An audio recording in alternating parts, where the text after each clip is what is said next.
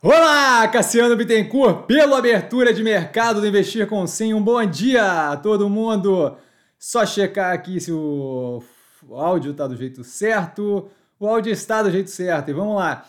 É, são 8h31 da manhã do dia 9 do 3 de 2023, tá? 9 de março. E eu começo com um disclaimer que eu falo aqui nada mais é do que a minha opinião sobre investimento, a forma como eu invisto, não é de qualquer forma, modo em geral, indicação de compra ou venda de qualquer ativo do mercado financeiro. Isso dito, Fechamento do dia de ontem, um dia bem positivo para o portfólio. Estava até brincando com o Paulão no Instagram, que ele estava falando, ah, você podia postar alguma coisa dizendo que você está tranquilo e tal. E eu comentei com ele que nessas horas que está tudo bem, que está tudo indo certo, é a hora que vocês menos precisam de mim. Então é uma hora que dá para é, justamente deixar vocês mais tranquilos ali, tá? O volume negociado bem heterogêneo, no sentido de que alguns ativos com volume bem forte, outros ativos com volume bem fraco, tá? Banco do Brasil foi um dos que estava com volume bem baixo, Ativos ainda, bem baixo, não, mais baixo, tá? Ativos ainda extremamente descontados em geral, tá? Alguma recuperação no preço, tá? Muito espaço para evolução. A gente vê ele Zemp, Cogna e Multilaser, a Multi, tá? Subindo mais de 8% no dia, o que acaba sendo positivo. Os acontecimentos, a gente tem convocada a Assembleia Geral é, da Modal para definir a substituição de ações pra, pelas ações da XP, tá? Marfrig, assim como comentado ontem a Minerva, Marfrig é, com oito plantas habilitadas para o México, para exportação para o México. A gente teve criação de vagas de trabalho nos Estados Unidos acima do esperado, 242 mil versus 200 mil esperado, tá? se não me engano é o payroll. O Silvergate, que eu escrevi, o Silvergate começa a negociar é, socorro tá? com o FDIC, que basicamente é uma espécie de FGC americano, Fundo Garantidor de Crédito, para garantir a devolução dos, do, do, dos depósitos tá? E divulgou mais tarde que vai resolver essas pendências operacionais de é, devolver os depósitos para quem o Silvergate foi comentado aqui no canal, era o banco que fazia aquela ponte cripto, tem podcast no Compondo a Tese, por aí vai, tá? É, vai resolver as pendências, devolver os depósitos e aí deve liquidar o banco, deve fechar a operação, tá? É, a Pivida, além de venda de ativos avaliando follow-on, que nesse momento com preço extremamente deprimido vai ser uma dor do caramba fazer aquilo ali, Tá? E a gente passa para os resultados que são vários, é vários resultados aqui. Tá? Brincando com a concordância para ninguém falar, é são vários, mimimi. Year on year, só lembrando, é versus o quarto trimestre do ano passado, o quarto trimestre de 2021, quarter on quarter versus o terceiro trimestre de 2022, o trimestre anterior. Isso eu estou avisando antes porque vão ser vários e vários resultados aqui. A gente começa com a Gol, com balanço não auditado, tá? Tanto balanço quanto DRE. Receita operacional líquida, 61,7% year on year, é, EBITDA recorrente, 369% year on year. Vale lembrar que o ano passado era um ano de crise, ele está colocado como não válido ali esse aumento de 369%. É, então, pô, eles podem ter errado o EBITDA no, na DRE, tá? E o mesmo ser negativo. Então, vale a pena dar uma olhada. Se o mesmo for positivo, como está lá, tá? É o único número que está positivo com vários outros negativos, então acho meio estranho, mas é possível que eles tenham errado ali a gente tem o EBITDA do mesmo período no passado, tá? A gente tem se positivo 24,7% nesse ano versus 8,5% de margem. Se negativo, a margem ali passa de 8,5% positivo para negativo, tá? O prejuízo líquido recorrente de 47,1%. Voltando aqui só um pouquinho, o EBITDA recorrente parece negativo porque o EBIT ali é, também é negativo. Então, assim, vale a pena dar uma olhada, o balanço não auditado ali. Vale, valid, é, operações continuadas, receita operacional líquida 9,5% de crescimento year on year, EBITDA 29% de crescimento year on year, a margem indo de 22,9% do mesmo período do ano passado para 26,9% nesse período e o lucro líquido com uma queda de 43,5% year on year. Dexco, a antiga Duratex, é, receita operacional líquida, receita líquida com uma queda de 12% year on year, queda de 8,4% quarter on quarter. É, EBITDA ajustado recorrente, ó, queda de 37,7% year on year, queda de 11,9% quarter on quarter. O, a margem vai a 18,5% versus 26,1% do mesmo período no passado e 19,2% no mesmo no, no período anterior.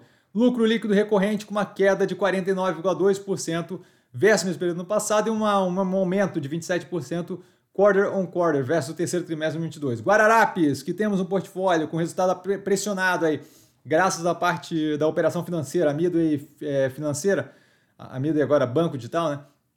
Receita líquida com crescimento de 4% year on year, EBITDA ajustado com uma queda de 13,9%, isso daí é a queda, o EBITDA ajustado completo, tá? o consolidado com a financeira.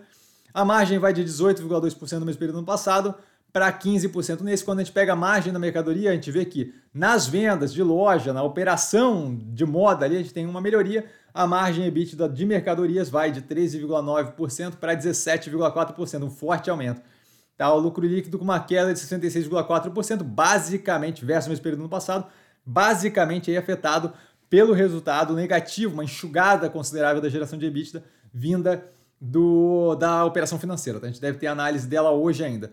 É, Grupo Mateus, GMAT 3, receita líquida com crescimento de 36,6% year on year, o EBITDA recorrente, crescimento de 2,7%, o que leva a margem de 7% no mesmo período do ano passado para 5,2% nesse período.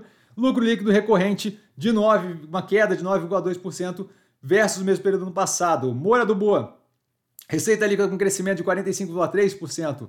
Year on year, uma queda de 1,6%, praticamente estável. Quarter on quarter, o EBITDA ajustado, queda de 6,3% year on year, queda de 32,3% quarter on quarter, o lucro líquido com uma queda de 28,7% versus o mesmo período do passado, uma queda forte de 74,9% versus o trimestre anterior. Login, tá? não log, login. Receita de cabotagem, receita operacional líquida com aumento de 41,1% year on year, EBITDA ajustado, crescimento de 65,9% year on year, resultado bem positivo. Tá? Margem vai a 30,1% versus 25,6% do mesmo período do ano passado, lucro líquido de 288,5 milhões versus 21 milhões no quarto trimestre de 2021. Eu vou coloquei aqui os números porque a, a, diferença é muito grande, não dá uma ideia da proporção. Ali era basicamente quase um prejuízo nos 21 milhões do mesmo período do ano passado. SLC Agrícola, Receita líquida com crescimento de 25,6% year on year. O EBITDA ajustado 2,2% year on year. Tá? A margem vai a 30,3% versus 37,2% no mesmo período do ano passado. E o lucro líquido com uma queda de 31,4% year on year. Lavi, operação de construção civil, receita líquida, crescimento de 35% year on year, 14% quarter on quarter. EBITDA ajustado, crescimento de 1%, basicamente estável versus o mesmo período do ano passado, uma queda de 5% versus o período anterior, e o lucro líquido com crescimento de 32% versus o mesmo período no passado e 18% versus o período anterior. IRB, a Instituto de Resseguro do Brasil, prêmios emitidos com uma queda de 3,2% year on year e o prejuízo líquido com uma redução de 89,5% year on year. Quer dizer, uma melhora, tá? Foi uma redução do prejuízo. Só para deixar claro, tá? Quando a gente olha o anual, o, o prejuízo do ano como um todo ainda cresce é, consideravelmente, algo próximo de 10, 15% ali, tá? Quando eu olho 2022 versus 2021. CSNA, CSN. A CSN, o, o, o, o maior, né? Não a mineração. A mineração vem depois aqui.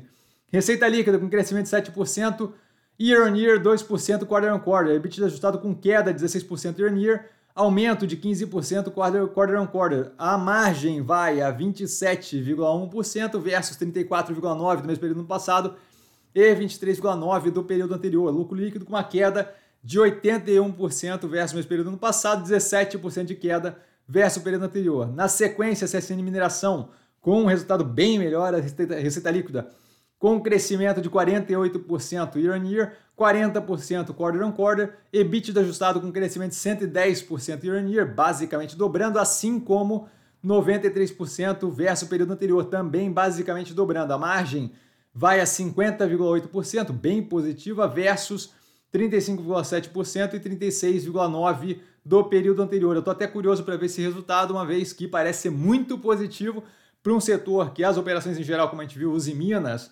é... e Vale, tem um resultado que vem piorando e ela aqui melhorando. Gostaria de entender o porquê, fiquei curioso. Lucro líquido de 871 milhões tá, de reais, 24% de crescimento year on year, 69% de crescimento quarter on quarter. 3R Petroleum, 3R Petroleum, receita a de revitalização, se não me engano, de campo, né? É, bom, de petróleo, tá?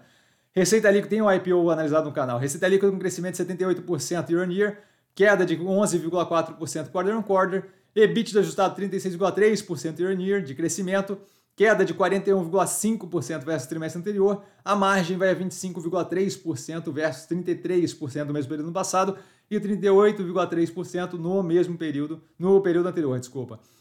Passa de um lucro líquido para um prejuízo líquido, tá? Ela vai a um prejuízo líquido de 39 milhões versus lucro líquido de 19,7 é, milhões no período, mesmo período ano passado e 470 milhões no período anterior. Tá? MRV, que também está no portfólio, vem com resultado pressionado, tem que olhar mais a fundo ali, mas vem com resultado pressionado, com andamento basicamente alinhado com o que foi dito no trimestre passado. Tá?